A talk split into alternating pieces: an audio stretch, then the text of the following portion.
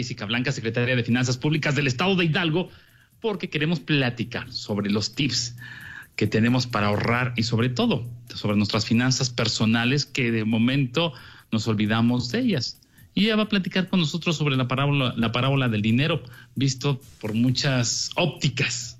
Pero vamos adelante con ella. ¿Cómo está, secretaria? Muy buenos días. Adelante, por favor, con esta, pues, esta información que tenemos para nuestras finanzas, estos tips que tenemos para nuestras finanzas personales.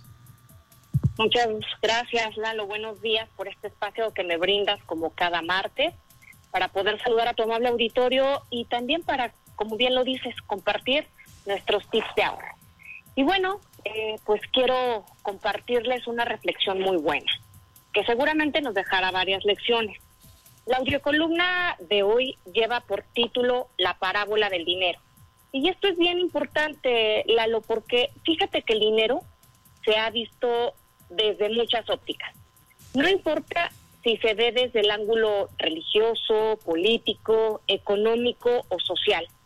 Todos lo perciben de manera diferente, pero todas convergen y nos enseñan la misma lección. Se ve encaminada a perseverar y respetar el uso del dinero, de tal forma que se multiplique y sea de beneficio para nuestras familias y no objeto de problemas, como también muchos otros lo conciben.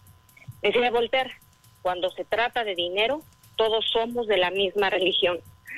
Si partimos de esta frase, Lalo, podemos asegurar como desde todas las corrientes y filosofías se ha hablado del dinero y de la importancia de cómo obtenerlo correctamente para que esto se multiplique y se pueda invertir eficientemente. Algunos líderes religiosos coinciden en que los bienes materiales deben ser usados primero para satisfacer las necesidades básicas del individuo y en segundo momento invertirlo en el bien común. El ser humano necesita de los otros. El budismo, por ejemplo, habla mucho de la interdependencia. Lo que hace el individuo afecta al grupo y esto afecta a la sociedad. El judaísmo ve al dinero como una forma de prosperar, de crear comunidad, de que en conjunto prospere. Por otro lado, para el cristianismo, el dinero no es en sí mismo malo, porque lo que importa en realidad son los valores del individuo y cómo lo usa para beneficiarse él mismo y a sus semejantes. Y aquí vienen algunos principios que considero como los más importantes, Lalo. Toda, o al menos la mayoría de las filosofías de vida, hacen hincapié en que es importante cómo se obtuvo el dinero, es decir, si se generó de manera honrada y virtuosa, será dinero que se podrá multiplicar.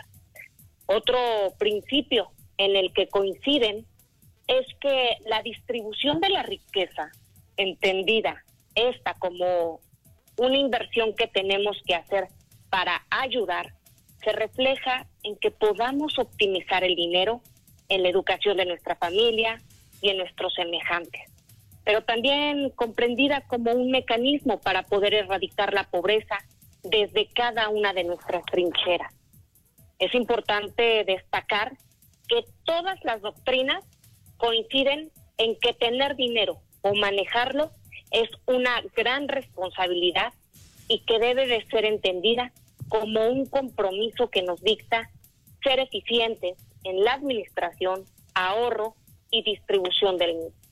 Y en este sentido me gustaría compartirte, Lalo, algunos textos bíblicos, como bien lo mencionaste al principio, la parábola del dinero.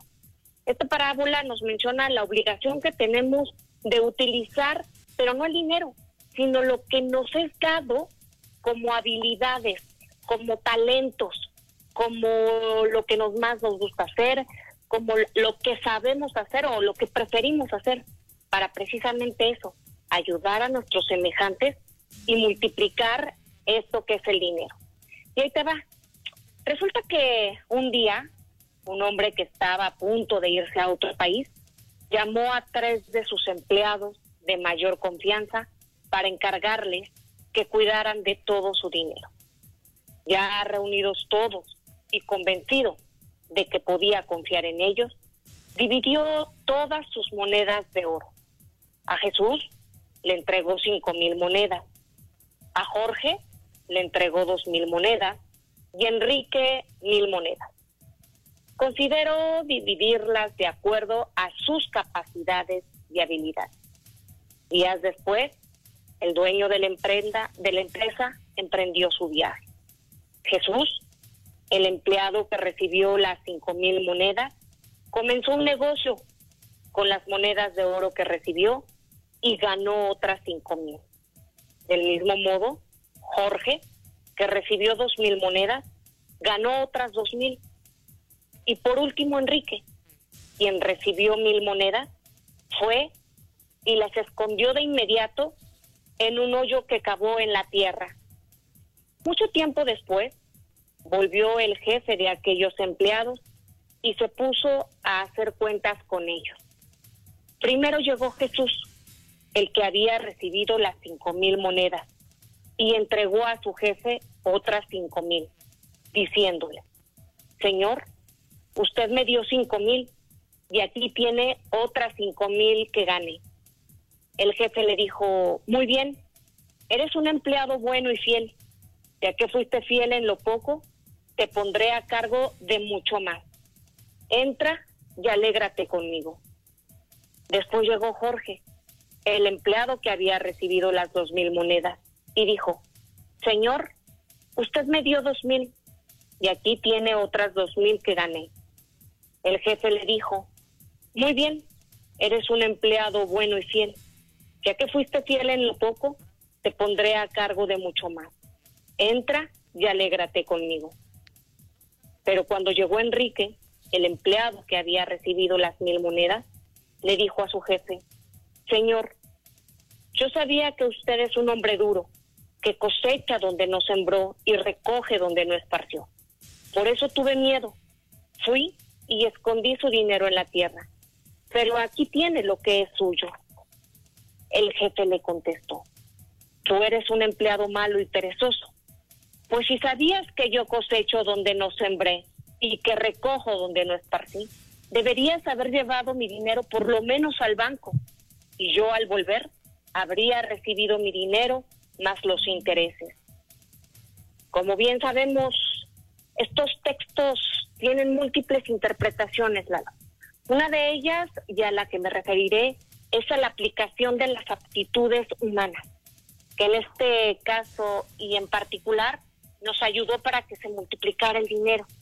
Muchas narraciones a lo largo de la historia nos han enseñado reiteradamente la obligación que tenemos para trabajar a fin de proveer nuestro propio sustento, pero también nos invita a reflexionar, a ahorrar nuestras monedas, a invertirlas para que se multipliquen, en bien gastar el dinero para generar crecimiento y prosperidad a nuestra familia y no a malgastarlo para que ocurra todo lo contrario.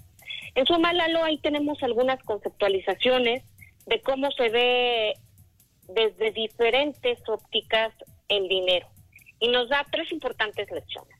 El primero, como bien lo mencionamos, es a bien gastarlo. El segundo es cómo ahorrar para nuestro futuro. Y el tercero es a no gastar más de lo que tenemos. Pues muchas gracias, Lalo. Eso es, eso es todo por hoy. Muchas gracias. En verdad sí nos deja de momento en silencio porque sí, no sabemos gastar el dinero, no sabemos invertirlo, no sabemos, nos llega dinero y queremos este, en un momento determinado gastarlo en muchas cosas, menos en las importantes. Entonces, la percepción que se tenga del dinero o del gasto del dinero es muy diferente, como lo acabas de explicar. Pero muchas gracias. Eh, eh, secretaria, pero vamos a cambiar un poquito de tema eh, sobre los tips. Ahora vamos para que nos platiques cómo podemos pagar nuestro refrendo, qué modalidades tenemos para pagar nuestro refrendo vehicular en este 2021. Claro que sí, Lalo, con mucho gusto. ahorita nosotros lo que estamos promoviendo muchísimo es el pago del refrendo en el portal tributario, obteniendo todo esto producto de la sana distancia y del quédate en casa y de la responsabilidad que tenemos unos a otros para podernos cuidar en esta pandemia.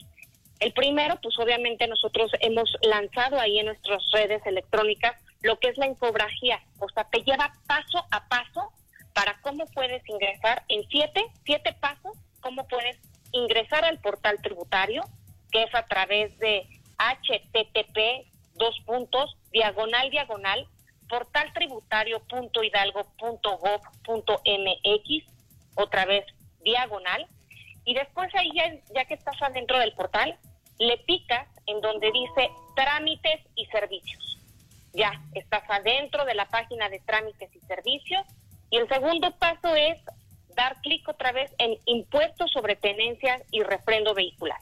El paso tres es capturar el número de placa y los cinco últimos dígitos, Lalo. El paso cuatro es clicar en el botón calcular, te va a calcular. El paso cuatro, picas en pagar. El paso seis es ya ingresar los datos del banco. Y el paso siete es descargar los documentos. Es muy fácil. Ese es el primer, este, el, lo primero que estamos nosotros promoviendo, que todos los pagos se hagan en línea. Y luego, pues segundo, es también ayudarlos a que a través de la app móvil, han preguntado mucho de esto, ustedes a través de su celular, llámese iPhone o Android, pueden bajar una aplicación desde su celular que se llama E de Ernesto, S de sitio y de iglesia, T de Tito. ESIT. Se baja y lo mismo, te lleva amigablemente de la mano para que tú puedas hacer tu pago en línea. Ya lo hemos estado trabajando ahorita, hemos ampliado nuestra cobertura en bancos, cadenas comerciales, farmacias, también tiendas que están al lado de los este, de las gasolineras. La verdad es que la cobertura es amplísima. Y acuérdate que lo que hablábamos hace días, que era si usted paga su refrendo y acepta la modalidad de 3, 6 y 9 y 12 meses sin intereses, puedes pagar hasta 60 pesos mensuales es muy accesible, estamos tratándonos de solidaridad, solidarizar con el, con el cliente y pues bueno, está buenísima esta modalidad, Lalo. Perfecto, pues son las modalidades que tenemos para pagar el refrendo en esta ocasión. Secretaria, muchas gracias por la plática, la reflexión que tuvimos este día precisamente sobre la parábola del dinero y también sobre la información que nos das sobre el refrendo vehicular. Muchas gracias, un abrazo, el mejor de los éxitos. Gracias, un abrazo, buena tarde, bye.